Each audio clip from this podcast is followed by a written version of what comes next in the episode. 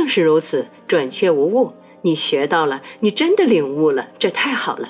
是的，事情正是如此。在你说我要某样东西的刹那，宇宙说你确实要，并给你那种相符的经验，因为缺少它而想要它的经验。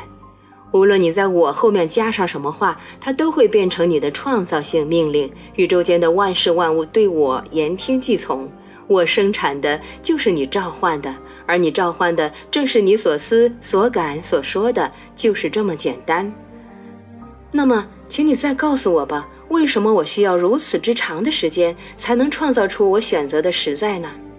原因有好几个：因为你并不相信你能拥有你所选择的；因为你并不知道选择什么；因为你不断的试图弄清楚什么对你是最好的；因为你想要事先确保你所有的选择都是好的；还因为你不停的改变想法。我好像不是很明白，我不应该试图弄清楚什么对我是最好的吗？最好是个相对的词汇，它有一百种含义，这让选择变得非常困难。当你做决定时，要考虑的因素应该只有一个：这是我的身份的声明吗？这是我选择的身份的宣言吗？生活中的一切都应该成为这样的宣言。实际上，生活中的一切都是。你可以通过选择或者通过机缘做出这种宣言。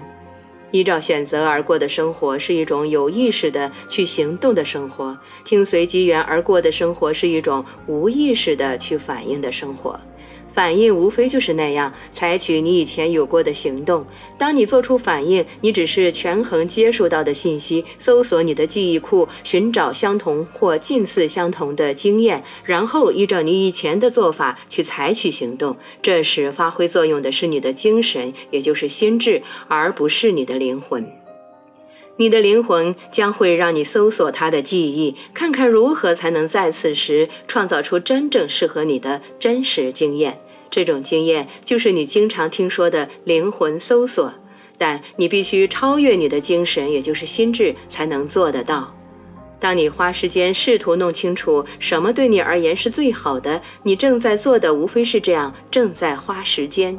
你的时间最好是用来节省，而不是用来浪费的花掉。超越你的精神，也就是心智，能够为你节省大量的时间。决定很快被达成，选择很快被实施，因为你的灵魂无需回顾、分析和评判过去的遭遇，你的灵魂只根据当前的经验来进行创造。请记住这个道理：灵魂创造，精神也就是心智，它反应。灵魂清楚地知道你在此时拥有的经验是神在你意识到这种经验之前就指派给你的。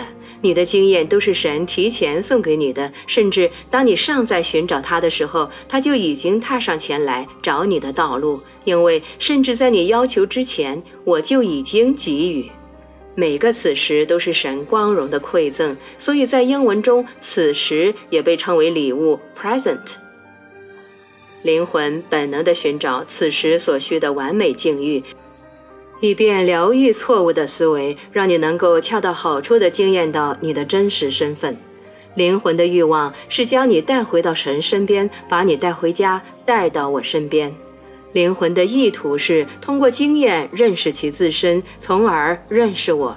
因为灵魂明白你和我是一体，即使精神否认这个真相，即使身体执行这种否认。因此，当你要做重大决定的时候，请超越你的精神，去搜索你的灵魂。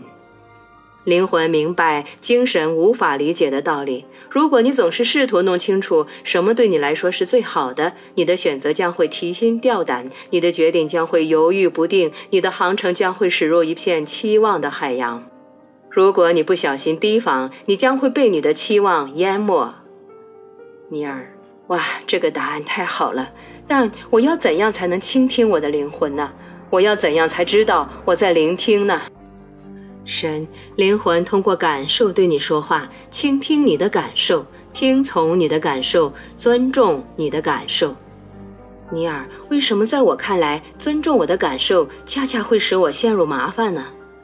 因为你把成长等同于麻烦，把固步自封等同于安全。我告诉你吧，你的感受永远不会让你陷入麻烦，因为你的感受就是你的真相。如果你想过上一种从来不听从感受，而是用思维机器将所有感受过滤掉的生活，那么随你的便，尽管根据你的精神对情势的分析而做出决定。但别指望在这种生活中你能找到欢乐，也别指望你能为你的真实身份而庆祝。请记住，真正的庆祝是与精神，也就是心智无关的。如果你听从你的灵魂，你将会知道对你来说什么是最好的，因为对你来说是真实的，以及对你来说是最好的。